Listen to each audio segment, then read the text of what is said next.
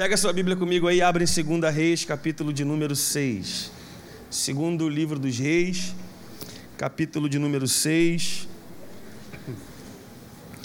Eu queria liberar uma palavra sobre a sua vida e encorajar pessoas aqui nessa noite. Que o Espírito Santo nos ajude a compartilhar aquilo que o Senhor deseja. Quantos acharam?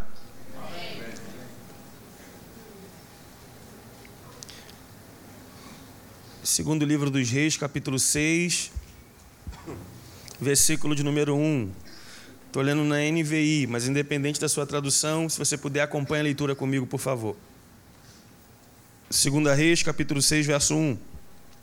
Os discípulos dos profetas disseram a Eliseu: Como vês, o lugar onde nos reunimos contigo é pequeno demais para nós.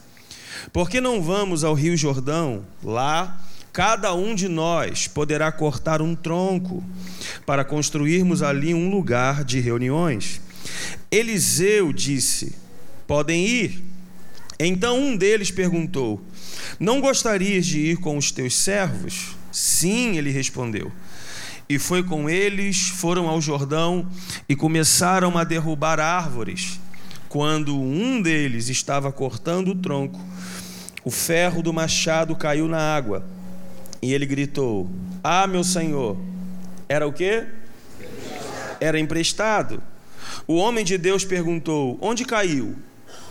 Quando ele lhe mostrou o lugar, Eliseu cortou um galho e jogou ali, fazendo o ferro flutuar, e disse: Pegue-o.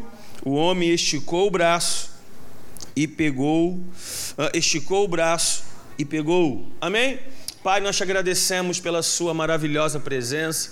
Obrigado, Jesus, porque nós podemos nos reunir aqui como, como igreja, como família, para poder mais um domingo, não mais um de forma rotineira, cansativa ou religiosa, mas mais uma oportunidade de ter o privilégio a graça, a dádiva de estarmos reunidos ao redor da presença. Oramos sobre Salmos 119, versículo 18, desvendo os nossos olhos para que possamos ver as maravilhas da Sua palavra. Dá-nos entendimento e clareza sobre tudo aquilo que o Senhor deseja falar conosco. Nós cremos que aqueles que entendem desfrutam por isso nós te pedimos, traga clareza à luz das Escrituras, dá-nos entendimento, ainda que eu fale na, na, na, exposição da mensagem, eu peço que o teu Espírito possa traduzir a mensagem certa, ó Deus, ao Espírito dos meus irmãos, da maneira que cada um, de forma individual, precisa receber essa palavra. Eu oro, Jesus, por uma frase, numa nota de uma canção, Senhor, em qualquer frase, versículos, palavras, o teu Espírito possa usar como um meio de falar ao coração dos meus irmãos aquilo que o seu coração deseja compartilhar com os meus irmãos. Eu oro para que as palavras escritas nesse livro venham saltar das páginas. Ó Deus, nós queremos avançar, não queremos ficar reféns, ó Deus, apenas do saber o que está escrito e queremos, ó Deus, usufruir da revelação da palavra, aquilo que o Senhor deseja falar conosco. Por isso, no nome de Jesus, fique à vontade vontade para fazer o que o Senhor quiser aqui. Em nome de Jesus, quem crê, diga amém aí. Se você pode, aplauda o Senhor aí.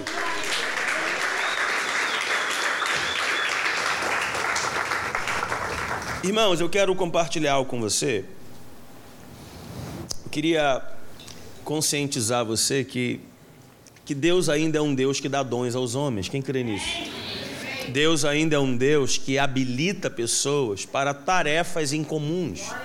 Deus ainda é um Deus que habilita pessoas a fluir, a funcionar, a fluir dentro de áreas específicas que, se não tivessem a habilitação, se não tivessem uh, o aval de Deus, o carimbo de autorização de Deus, eles não teriam hum, nenhuma chance de funcionar ou de fluir em lugares aonde eles estão funcionando, fluindo para a glória de Deus. Eu acredito que você conheça pessoas que você olha para ela e você pensa assim: não é possível, como ele consegue, como ela consegue, como eles têm coragem de entrar em determinados lugares que outros não entrariam. E não é não entrariam porque essa pessoa é melhor do que as outras, é porque eles foram vocacionados para tal propósito, eles foram foram habilitados pelo Espírito para tal propósito. Por exemplo, você sabe que o ID não é opcional, o ID é um mandamento. Quem crê nisso, diga amém. amém. A grande comissão não está relacionada a um departamento da igreja. A grande comissão não está restrito a um grupo de pessoas ou departamento da igreja. O ID é um mandamento de Jesus a todos aqueles que são discípulos de Cristo. Temos discípulos de Cristo aqui? Então, o ID é para você sim ou não? Mas, em Efésios capítulo 4, verso 11, Paulo nos apresenta que dentre os cinco, os cinco, os cinco ministérios existe o evangelista. Então, o evangelista é todo que evangeliza? Não. Evangelista, assim como pastor, mestre, profeta, uh, é vocacionado. Existe uma graça para aqueles que foram vocacionados. Por exemplo, alguém que cumpre o ID, quando a igreja se reúne para evangelizar, ele vai porque ele entende que é um mandamento.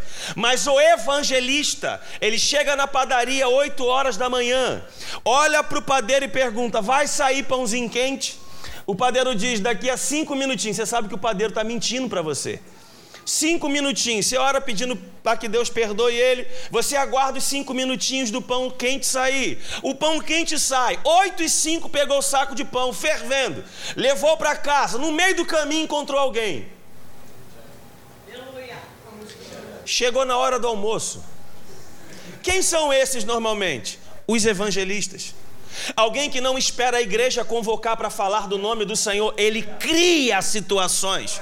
Ele vai para o banco pensando: tomara que a fila esteja grande, porque é tempo de se aproximar de alguém e começar a falar das maravilhas de Deus.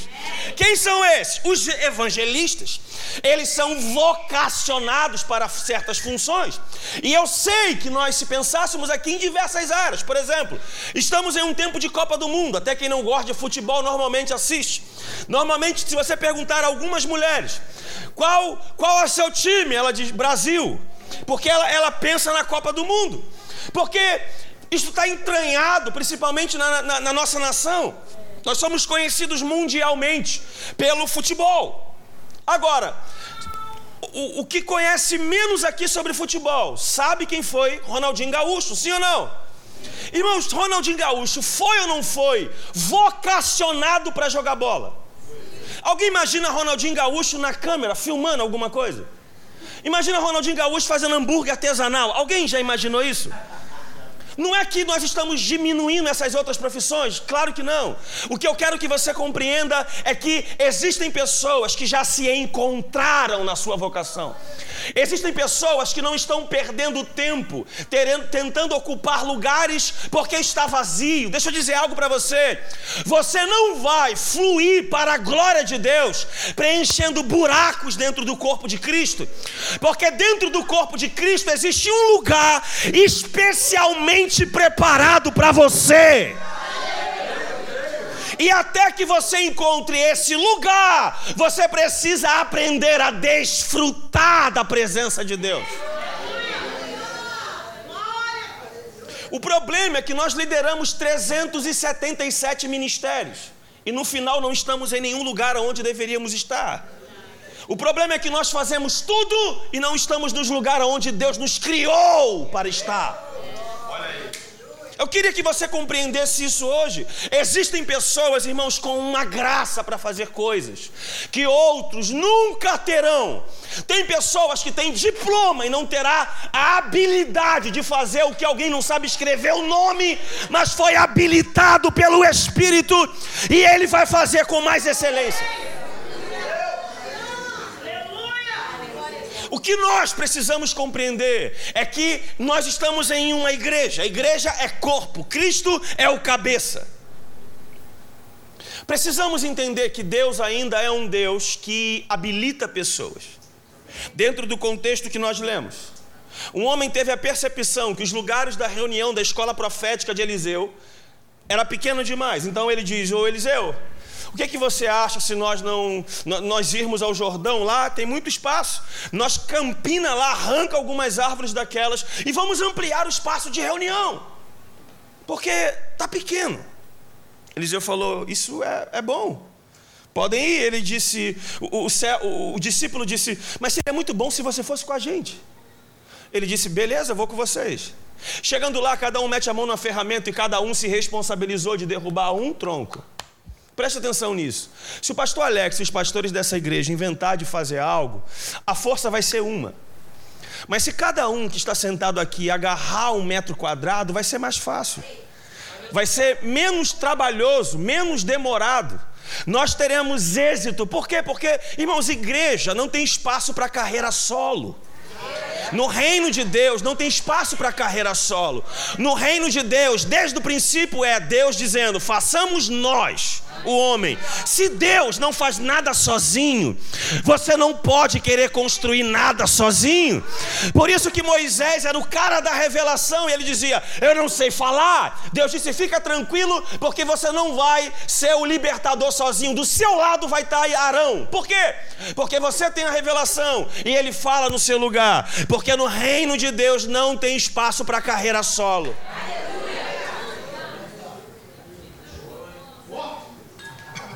Começaram a derrubar troncos, árvores.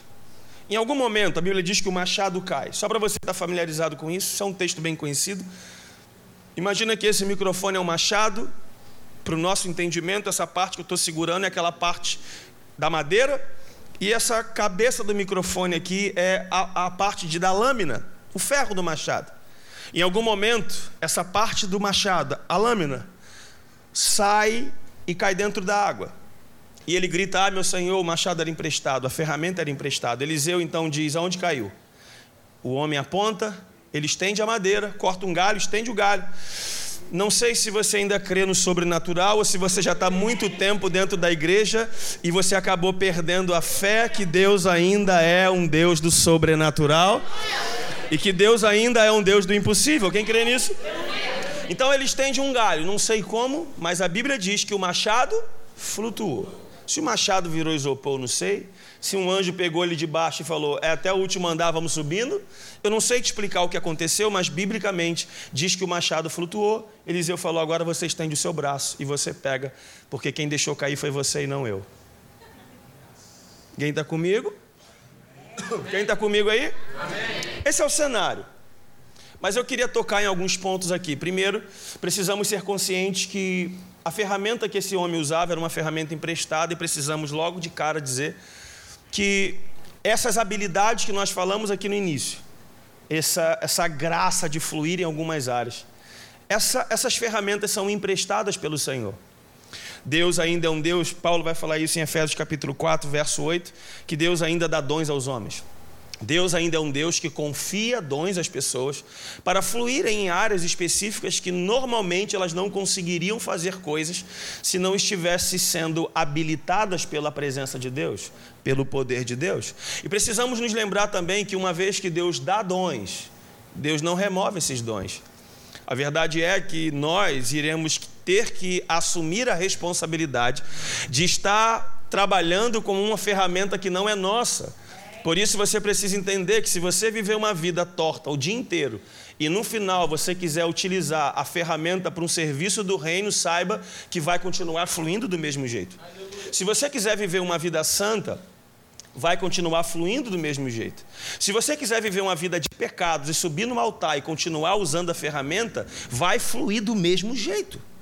Mas calma aí, Gil, então Deus não intervém, Deus então não vai vir arrancar, ó para você, ó. Não. Por que Deus não vai vir arrancar? Porque Deus emprestou o dom a você. E Deus não vai vir arrancar enquanto você está se sujando na lama. Tem um dia específico que Ele vai ajustar as contas. Você lembra de Adão? Adão cai no jardim. Mas é só na viração do dia. Quando Deus vem, que Adão foge. Por que no ato do pecado Deus não apareceu? Porque tem um horário marcado para o dia da prestação de contas. Então, quantos aqui reconhecem que você carrega uma ferramenta de Deus? Levante as mãos aí. Você precisa ser responsável pelo que Deus emprestou para você, porque você pode usar o seu, bem, o seu dom para o bem ou para o mal. Você pode usar o seu dom para serviço do reino ou para usufruir de, de ganhos pessoais, de benefícios próprios. Gil, eu posso? Pode. Não deveria, mas pode. Você pode fazer o que você quiser com o que Deus te deu, só não seja negligente ao ponto de, não, de, de, de, fingir que não sabe, que no final da história, quem te emprestou vai estar com um caderninho para prestar conta de tudo que você fez com o que ele deu para você. Alguém está comigo aqui? Então, se Deus te deu habilidades, irmãos, de fluir em coisas que normalmente nenhum ser humano seria capaz de fluir senão pelo próprio poder de Deus, eu quero te convidar a ser responsável por isso. Amém? Amém, Amém de verdade? Amém. Você pode olhar para quem está perto de você e, em amor, falar assim para ele: Ele está bem falando de você. Fala para ele assim, mas um glória a Deus e um aleluia disfarça. Fala para ele aí, parece que nem é contigo se tu der um glória a Deus. Quem está comigo aí, irmãos? E deixa eu tirar um, um, um, um tabu aqui da sua mente.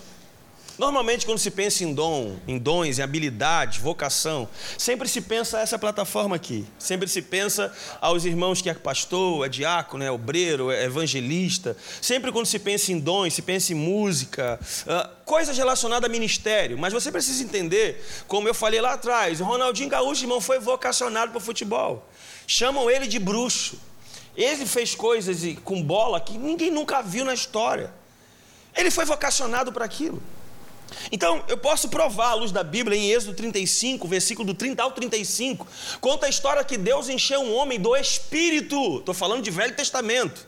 Um homem foi cheio do Espírito para trabalhar na área do artesanato. Você, você entende isso? Alguém foi cheio do espírito para trabalhar na área do artesanato. Irmão, você não precisa largar o trabalho para você viver uma vida para a glória de Deus. Você não precisa largar sua profissão, sua carreira, faculdade, universidade para viver do ministério, a não ser se Deus tem esse chamado para você. Mas fora isso, você pode ser uma peça fundamental dentro dos lugares de influência onde Deus inseriu você. Quem entende isso aí? Você, irmãos, nós estamos agora com um amigo que está servindo junto com a gente na nossa igreja e também lá na comunidade. É um jovem, eu digo, é um jovem prodígio. Ele, ele, ele terminou a faculdade de Direito. Antes de terminar a faculdade, no, no, no, nos últimos períodos, ele já tacou-lhe a prova da OAB, já passou. Detalhe: ele não levou nenhum dia caderno para as aulas. Nunca entrou na faculdade com um caderno nas mãos. Julinho, desse tamanho, ó, desse tamanhozinho, Julinho. Tem nem 30 anos. Advogado criminal, irmãos. Eu vim da desgrama do crime. Gosto de evangelizar esse povo.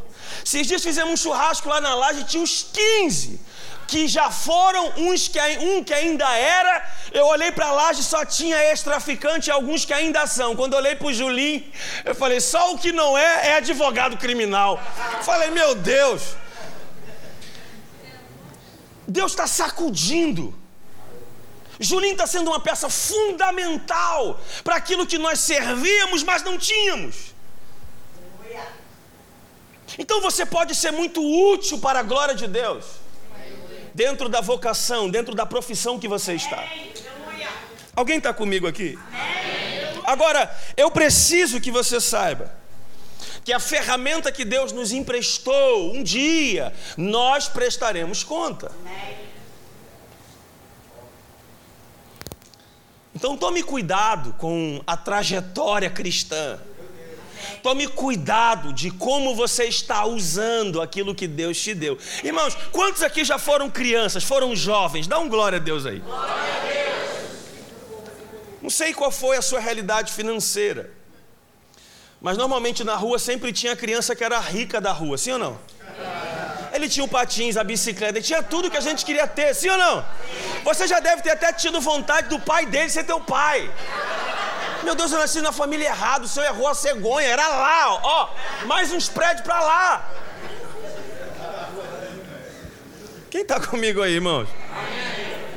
Então, normalmente, normalmente, eu fui até esqueci de onde ia parar esse negócio aí. Mas eu queria que você fosse consciente disso. Normalmente, normalmente, nós quando pegamos uma bicicleta emprestada, irmão, você tem que ter cuidado maior do que fosse a sua bicicleta. Eu me lembro que eu fiz uma viagem, acho que ano passado, para Maceió, Maragogi, uns lugares lindos você tem que conhecer. E, e, um amigo me emprestou uma GoPro. Irmão, eu estava cuidando mais da GoPro do que da Joyce. Com medo de que o negócio entrar água, porque ele falou que quando for fechar o negocinho lá, tem, tem que tomar cuidado, senão entra água. Eu falei, Joyce, pelo amor de Deus, não é deixar de sular. O desespero de, de, de quebrar o que não é meu. Irmão, se o dom fosse nosso, estava tranquilo. Mas não é. Deus te emprestou para servir, não é qualquer coisa, é servir a igreja. É para servir em prol do reino de Deus. E quando gira em torno do reino de Deus, você precisa entender que o que Deus te vocacionou é muito maior do que o seu nome, é maior do que o seu ministério, é maior do que ter o nome nos outdoors, é maior do que tudo isso. Deus está te vocacionando, Deus está te dando coisas, riquezas Irmãos, Deus está confiando riquezas a pessoas e não tem a ver para você desfrutar apenas. Tem a ver com o que Deus quer fazer. E quando Ele falar, chegou o dia, você vai só fazer o pix, porque não é sobre você, é sobre o que Deus está te confiando para a realização daquilo que Ele quer fazer. Você lembra de Jesus quando vira para os discípulos e fala assim: vai lá na rua tal, vai ter uma jumenta e um jumentinho. Pega o jumentinho para cá, traz para mim. Se alguém aparecer e perguntar por que está pegando, fala que o Senhor mandou buscar. O cenário é esse. Os discípulos vão, chegam na rua, tá lá, jumento, jumentinho, desamarra o jumentinho, alguém grita: Ô, oh, que que tá, oh, meu irmão, o que está acontecendo aí? Isso está escrito na versão linguagem das favelas, tá? Ô, oh, meu irmão, que, que negócio é esse aí? Falou: não, não, não, calma aí. É porque o Senhor mandou buscar. O homem disse: Pode ir. Por quê? Porque a palavra Senhor no hebraico é dono. Na nossa cultura, Senhor não tem muito significado, mas quem vive numa monarquia entende que todo o terreno não é meu, o terreno é do rei. E quando o rei mandou pedir qualquer coisa, não é eu que estou dando, já é dele. E se já é dele, eu só estou devolvendo o que ele me deixou usufruir durante um tempo. Alguém está entendendo isso aqui?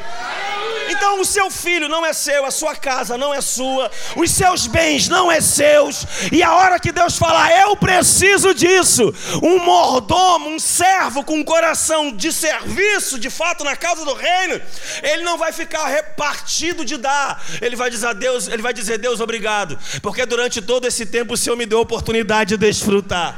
E ele vai lançar. Alguém está comigo ainda? Então preste atenção nisso. Os dons são presentes de Deus, ferramentas de Deus para atuarmos em função do próximo. O dom tem como finalidade servir a igreja ao próximo. Quem não lembra, e não vou cantar aqui, porque se eu cantar, uns três paralíticos levantaria de raiva, mas iria levantar.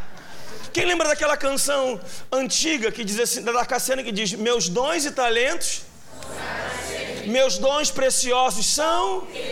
Então, os dons que Deus nos deu, irmãos, é para servir na causa do reino, para servir o próximo. Glória a Deus.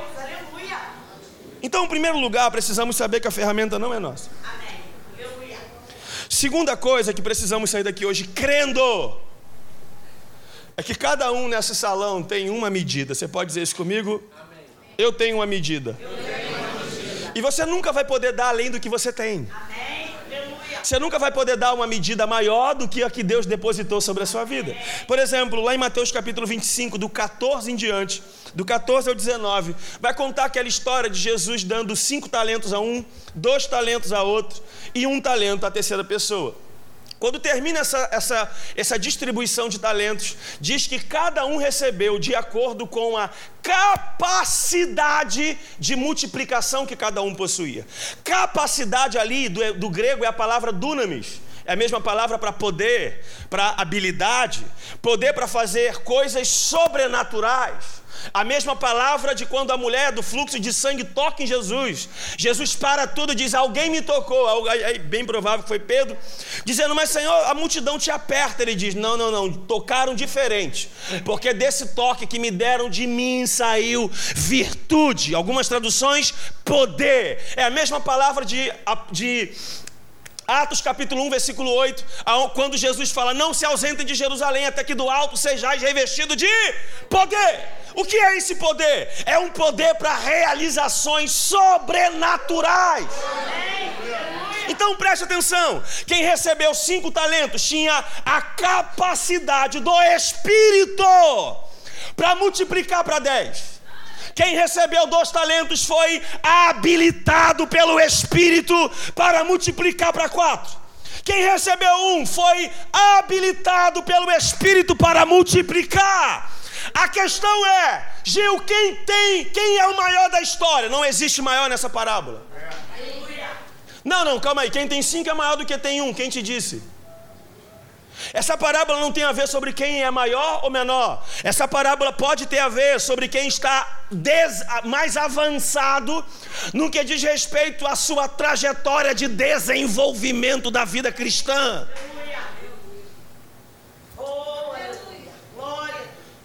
A questão é que você que recebeu cinco, se hoje você está disposto a multiplicar para a próxima fase.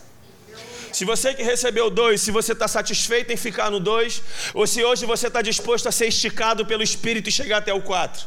Se você que recebeu um, se está satisfeito com um, ou se hoje está disposto a romper com tudo que pode tentar te paralisar e multiplicar para dois, preste atenção no que eu vou dizer para você. Assim como um pai e uma mãe, quando bota o filho em pé e ele está começando a aprender a andar, o filho fica em pé, se equilibrando, uma guerra danada, parece que está ventando. O pai ou a mãe toma certa distância e fica provocando o filho, dizendo: Vem, filho, vem, filho. O que o pai está fazendo? O pai está dizendo para ele: Eu sei que você tem já dentro de você o que você precisa para começar a dar os próximos passos. Eu sei que você tem dentro de você aquilo que você pode romper com a paralisia da onde você está. O pai então toma certa distância, obrigado, e começa a dizer: Dá um passo. Quando o filho dá um passo para frente, os pais dão um passo para trás. Quando os filhos dão um passo para frente, os pais dão outros passos para trás. Por quê? Porque o pai está dizendo: à medida que você dá um para frente, eu dou um para trás. Não porque eu quero me distanciar de você, porque eu sei que daqui a pouco você vai estar correndo para a glória de Deus. Simplificando isso, à medida que Deus te deu, Deus está muito afim de esticar você, para que você adquira uma, uma capacidade interior de comportar uma medida maior do que a inicial que você recebeu. A questão é se você está disposto a isso hoje. Você pode olhar para quem está perto de você e falar assim: você tem uma medida. E você tem a capacidade de multiplicar aquilo que Deus te deu. Aonde está o problema? O problema está que quem tinha um não multiplicou. Por que ele não multiplicou? Porque poderíamos ter muitas conclusões aqui. Mas a verdade é que quem tinha cinco multiplicou para dez, foi fiel.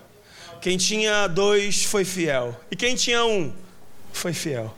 Essa parábola não tem a ver sobre quem é maior, é sobre quem vai ser obediente e fiel à medida que recebeu. Aleluia. A questão não é sobre o tamanho da sua medida, é se a medida que você recebeu você está sendo fiel a ela. O problema é que muitos de nós já queremos as cinco, as cinco, os cinco talentos. Eu vim dizer para você que os cinco talentos vão vir, mas enquanto isso, seja fiel a uma medida que você recebeu.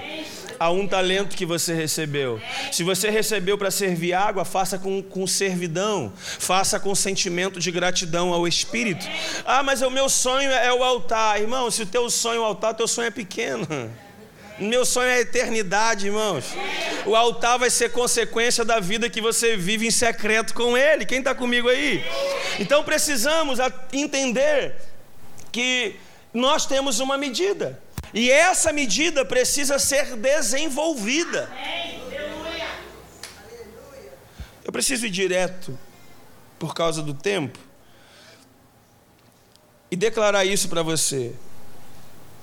A verdade é que, infelizmente, muitos de nós, essa fase é a fase mais chata da, da, da, do nosso desenvolvimento cristão, ou, um das, ou uma das mais chatas, mais difíceis.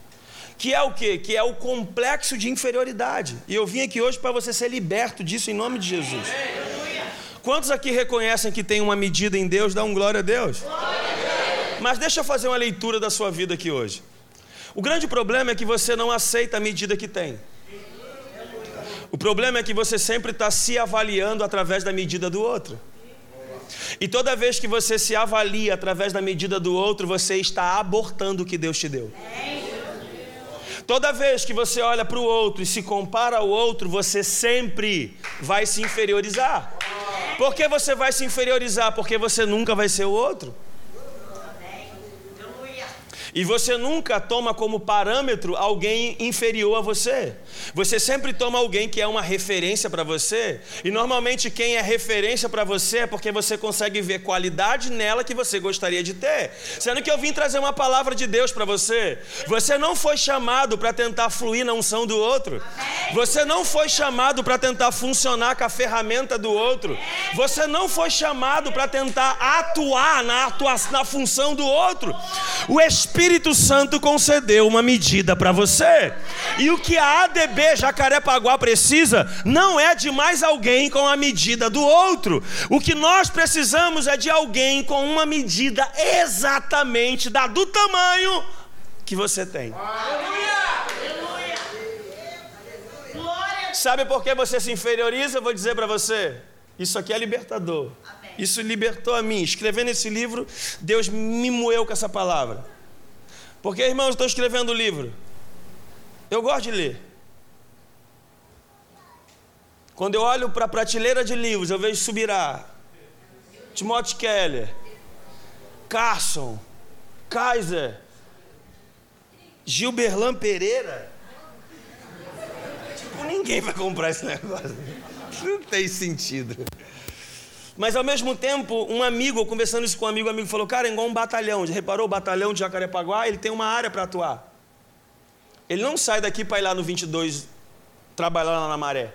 Por que não? Porque lá tem o 22, o batalhão da área. Então vai ter, vai ter pessoas que vai ser afetado pela sua vida e que nunca seria pela minha nem do pastor Alex. O que é isso? Esfera de influência. E, eu, e não tem a ver se milhares de pessoas vão ser afetadas pela medida que Deus me deu. Eu só preciso ser fiel a quem me confiou a medida.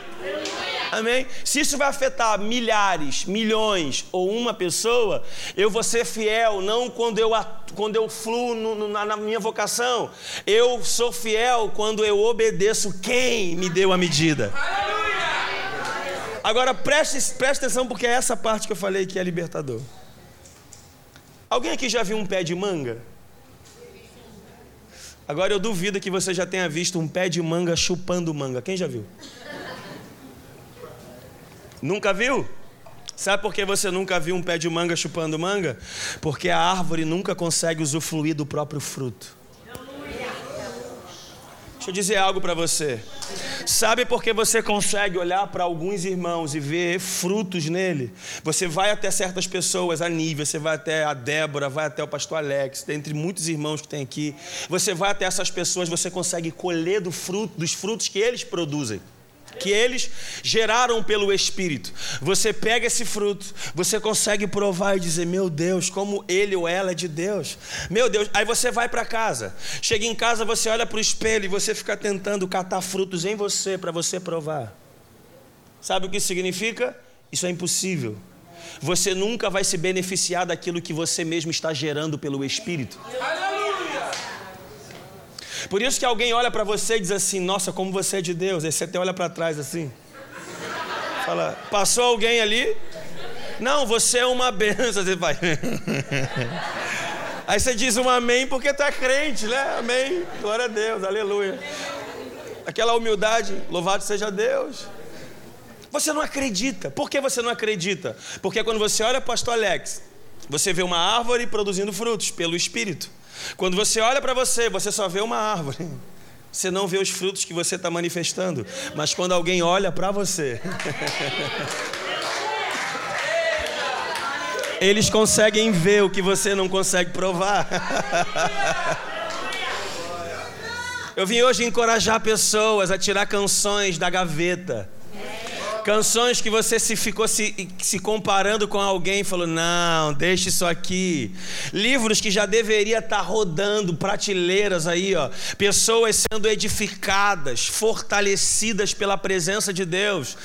Projetos que já deveriam estar tá abençoando bairros, cidades, mas infelizmente ainda não nasceram, porque você olhou para a árvore de alguém, usufruiu desse fruto e quando olhou para você não conseguiu encontrar os mesmos frutos. Eu vim dizer algo para você aqui: o que Deus tem liberado sobre a sua vida nunca será usufruído por você.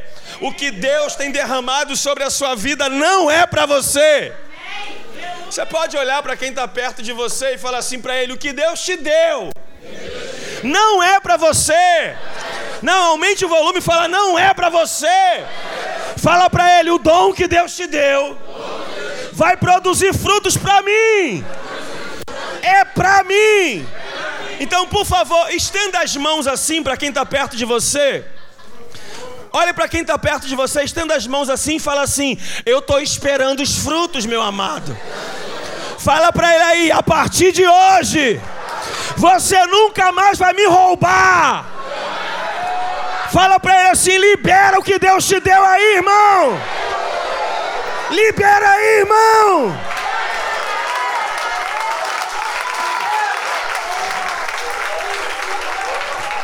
Eu só queria encontrar alguém que crê nessa palavra.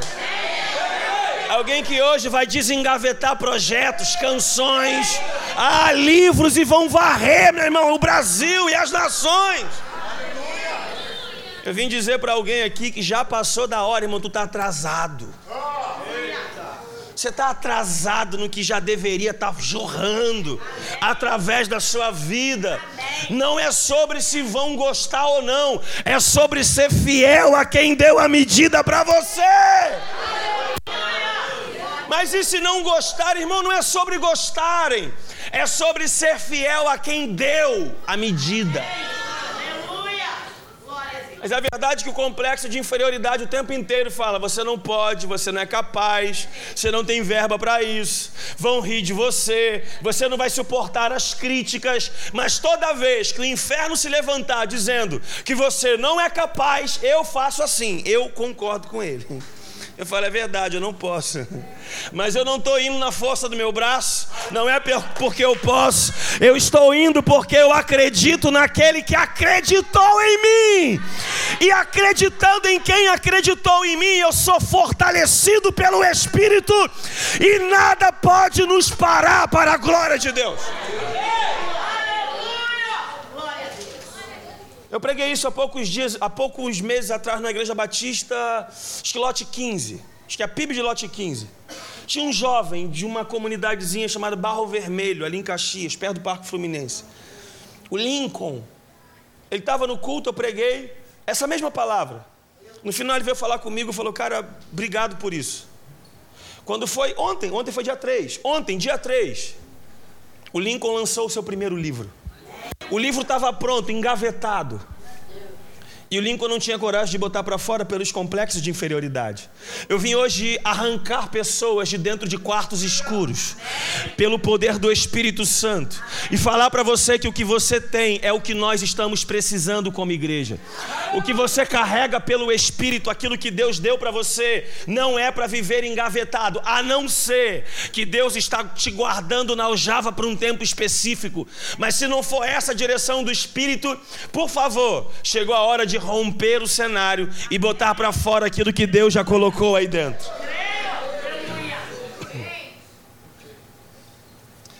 Você reconhece que tem uma medida? Você pode de novo provocar quem está perto de você e falar para ele assim: você não vai me roubar mais. Fala para ele: você não vai deixar de me abençoar, mas de jeito nenhum. Se você, se você for um pouco mais ousado, faz assim perto no braço dele, assim, ó, ó e prova. Fala, ó, os seus frutos é para mim, não é para você.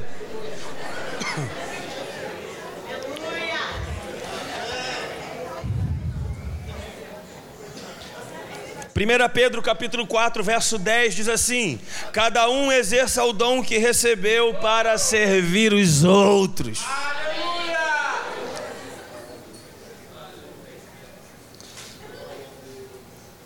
Alguém está comigo ainda? Como eu quero que você saia daqui crendo nisso hoje. O que você tem pode ser pequeno para você, mas é o que alguém perto de você está esperando.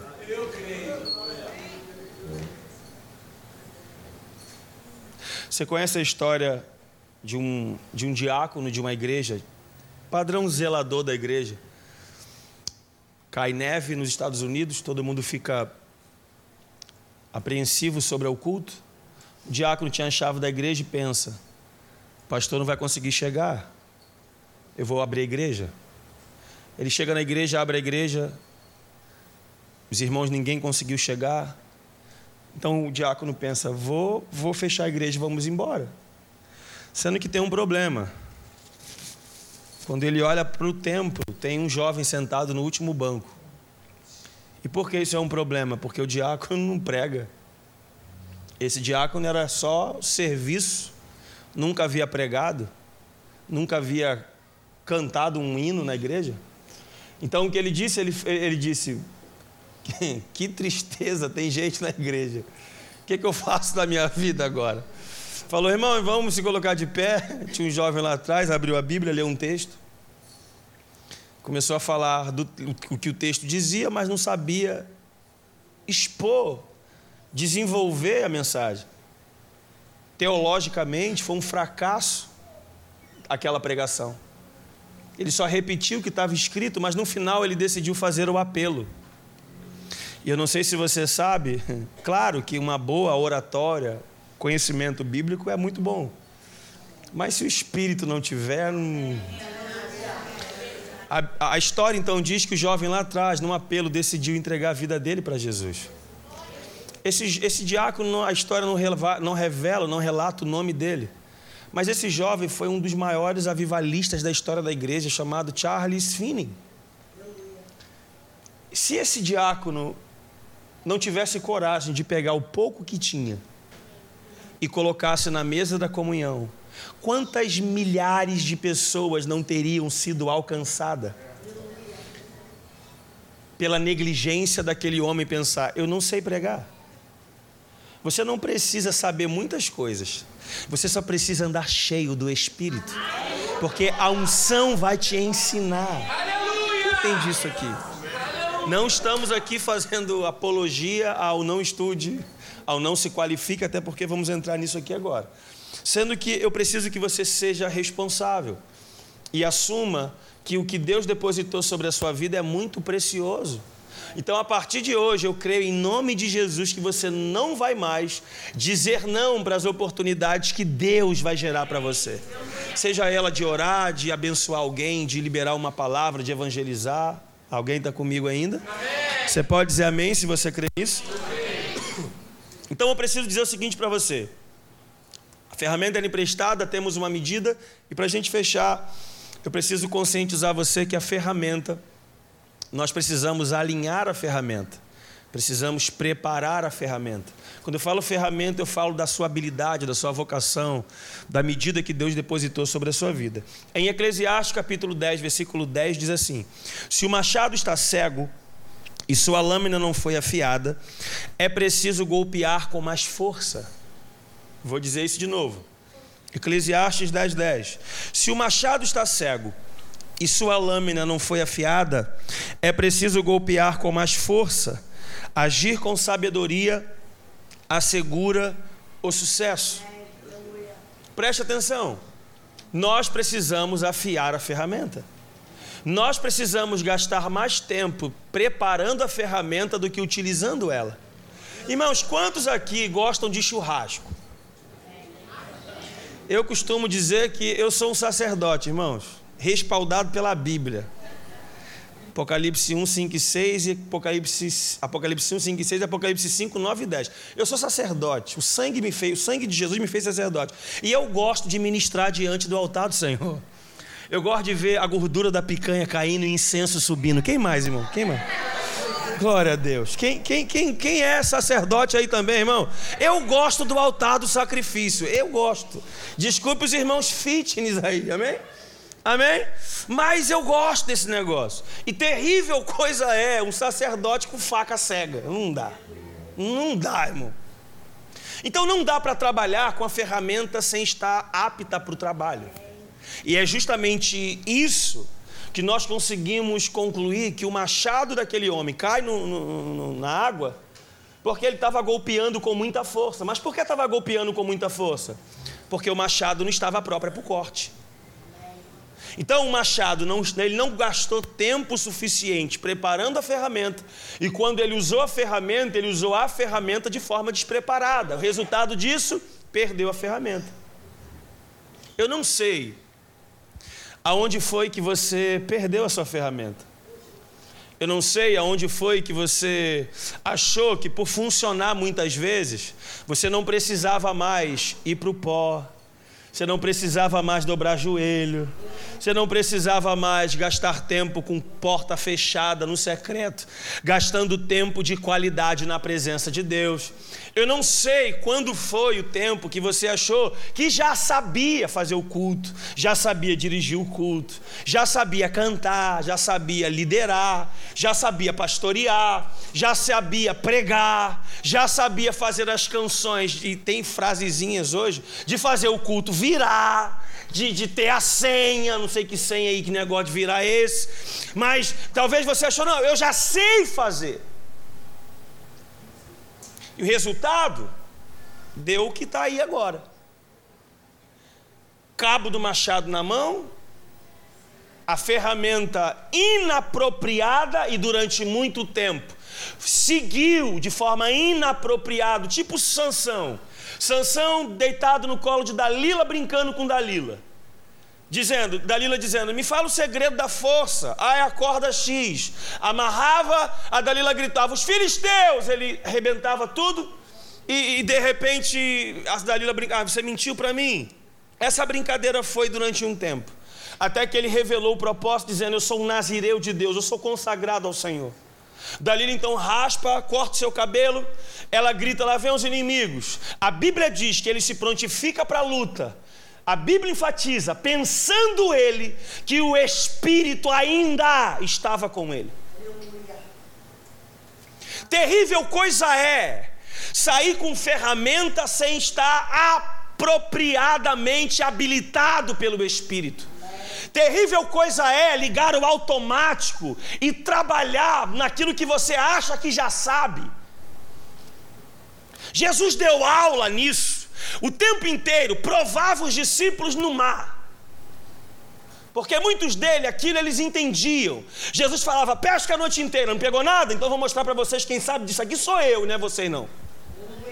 Que uma coisa é pescar sem eu estar no barco, e outra coisa é quando eu entro no negócio.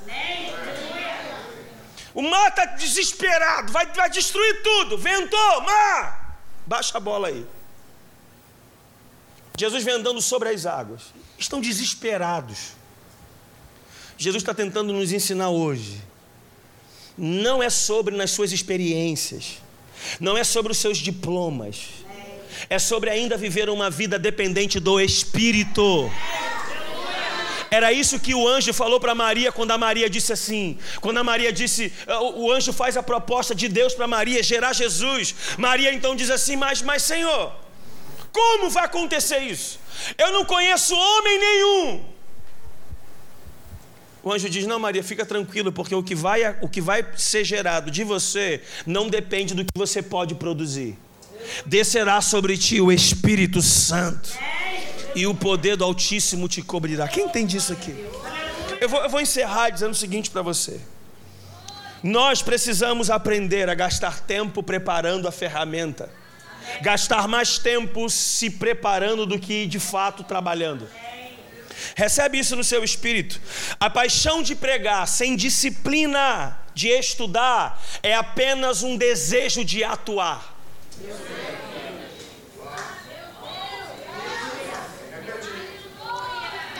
A paixão de pregar, sem a disciplina de estudar, é apenas o desejo de atuar. Nós precisamos aprender a gastar tempo de qualidade na presença de Deus. Fazendo o que? Amolando o machado. E não estou falando de amolar machado porque tem agenda. Não estou falando de ler Bíblia para tirar pregação. Não estou falando de subir monte porque vai dirigir a consagração. Eu estou falando de viver uma vida consagrada. Não estou falando de jejuar porque chegou o evento da igreja. Eu estou falando de viver uma vida na prática das disciplinas espirituais. Cara na Bíblia diariamente, oração diariamente, adoração diariamente consagração diariamente.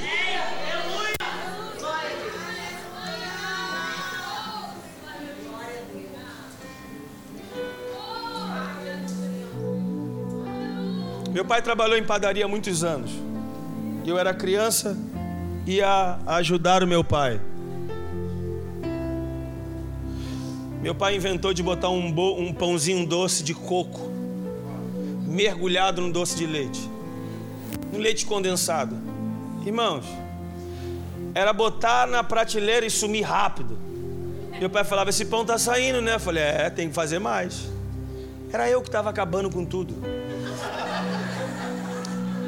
Meu pai brinca comigo até hoje sobre isso. Mas esses anos que eu vivia tentando ajudar o meu pai, depois que eu me converti, o Espírito me deu uma palavra sobre isso. É muito comum quando você vai numa padaria, seja 4 da manhã, 5 da manhã, independente do lugar onde você mora. É bem, é bem provável que a padaria esteja fechada nesse horário tão cedo. Mas se você perceber, se atentar, para debaixo da porta, você vai perceber que a luz lá de dentro está acesa. A porta está fechada, mas a luz está acesa. Por que está acesa? Porque o padeiro sabe que quando ele levantar as portas, vai ter fila na porta da padaria para comprar pão. Sabendo disso, o padeiro se antecipa. Enquanto todo mundo está dormindo, ele está preparando o alimento. Não tem ninguém na porta, mas ele está fazendo massa. Não tem ninguém dizendo, saiu pão quente, mas ele está preparando o alimento. Está todo mundo dormindo, mas ele já está trabalhando. Enquanto alguém vai sempre buscar alimento de alguém, tem alguém que está acordando antes de todo mundo.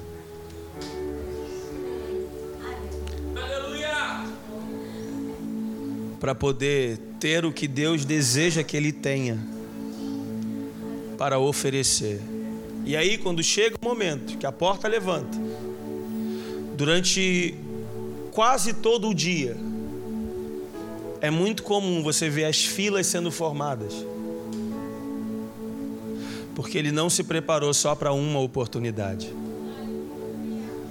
As filas vão sendo feitas, ele vai dando, as filas vão embora, fila de novo, ele tem para dar. Preste atenção no que eu vou dizer para você. Nós precisamos encontrar a suficiência na presença de Deus. Precisamos entender que se temos Cristo, nós temos tudo. Se temos a presença do Espírito Santo, então por que não desfrutá-la?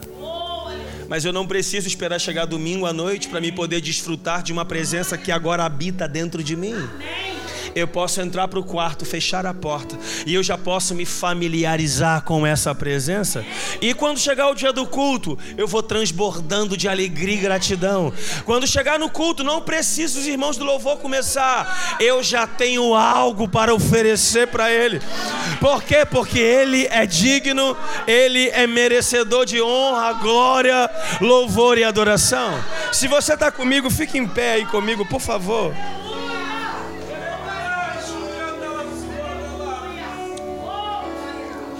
Eu vim hoje liberar uma palavra para você que talvez deixou a ferramenta cair em algum momento da sua história. Eu não sei qual era a área ou qual é a área de atuação, seja ministerial ou não.